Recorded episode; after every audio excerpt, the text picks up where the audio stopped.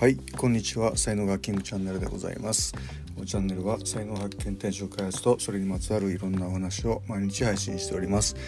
パーソナリティは日本才能学研究所所長ラジオネームキングがお届けしております。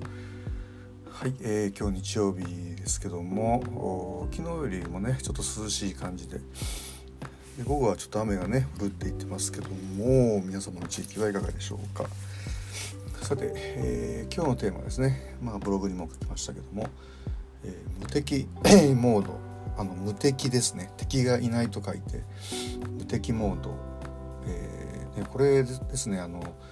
時々ね僕もねあの無敵モードに入ることがあるんですけどもこれ実はですねあの脳波で、えー、のある、まあ、ゾーンですよね。そこに入った時に、まあ、無敵モードに入るっていうのが、まあ、もう分かってましてですね。でこれは本当にあの昔僕がですねあの中学校の教員時代に、えー、柔道部でですねあのメンタルトレーニングをね採用した時にまあそのメンタルの先生のところで、まあ、学んだ、えーまあ、ノウハウを使って、えー、パフォーマンスをね上げていくみたいな、まあ、そういうのがあるんですけどもいわゆるですねあのシーター派ゾーンっていうところに入りますと、えー、本当無敵モードになるんですね。でもう絶対俺は大丈夫だみたいな何の根拠もないんですけども確信が持てたりとかですねであとねいろんなことがこうひらめいてくるんですよね。ひらめきっていうのがねでこれまあ直感っていうんですけども、まあ、そういうシーターのねゾーンにこう入っていくっていうようなことなんですけどもまあそのシーターに入ろうと思ったらこれこれねなかなかこうあのー、難しくてですねあのー、なんかねこう夕日あ夕焼けに似てるんですよね。ある条件が整った時にこう綺麗な夕焼けとかに出会うじゃないですか。だけどそれをこうじゃあ分かっある条件っていうのは分かってるんですけどもその条件が整う時ってあのー、なんかね意図的に選べないっていうかね意図的に作れない感じなんですよね。まあ、だけども、あのー、一つ言えることはですね少なくともその前段の、えー、アルファ波っていうところに入ってないと絶対シータにはいかないんですよね。でそのアルファに入るのは割と簡単に、えー、入れたりします。これはまあメンタルトレーニングで、まあ、アルファ波メンタルトレーニングっていうようなことでやるんですけどもでまあとにかくですね、あのー、これねあのアルファ波に入るだけであの脳がですね幸せに感じたりとか平和に感じたりとかっていうふうになるんですよね。だからこうあの自分の身の回りの環境ですよねが何にも変わってなくても脳波だけがアルファ波になれば幸せで平和になるというふうな、えー、ことなんですよね。でねこれはねあの本当自分が幸せになるんだったらこの方法だけでもいいんですけどもあの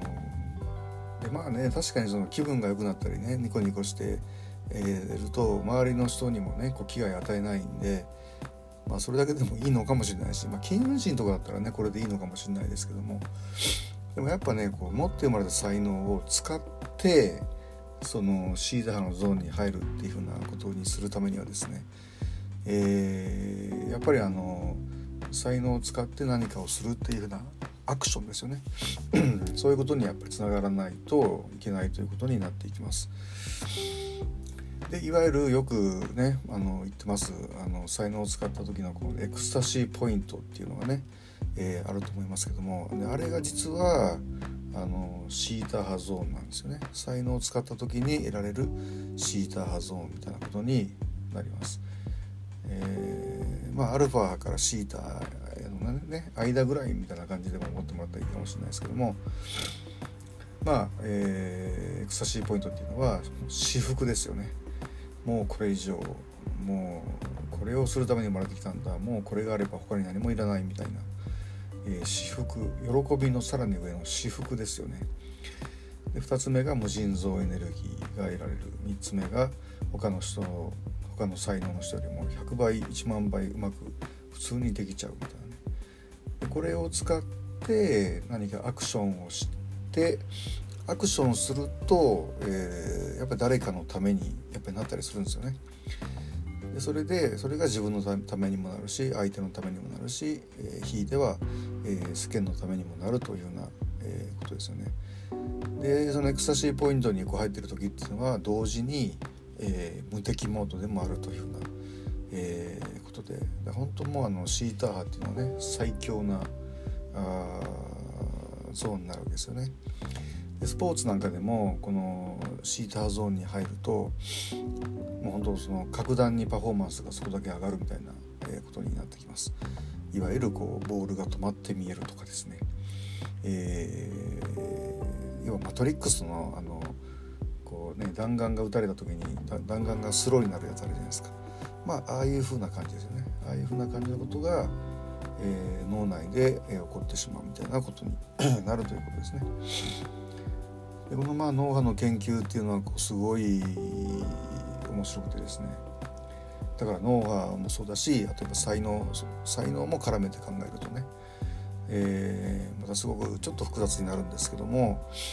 まあ、少なくとも本当に知っておかないといけないことの一つですね脳波で、えー、人生はどう変わるのかっていうことですね。それをまあ解説しているのが、えー、才能学の三大理論の「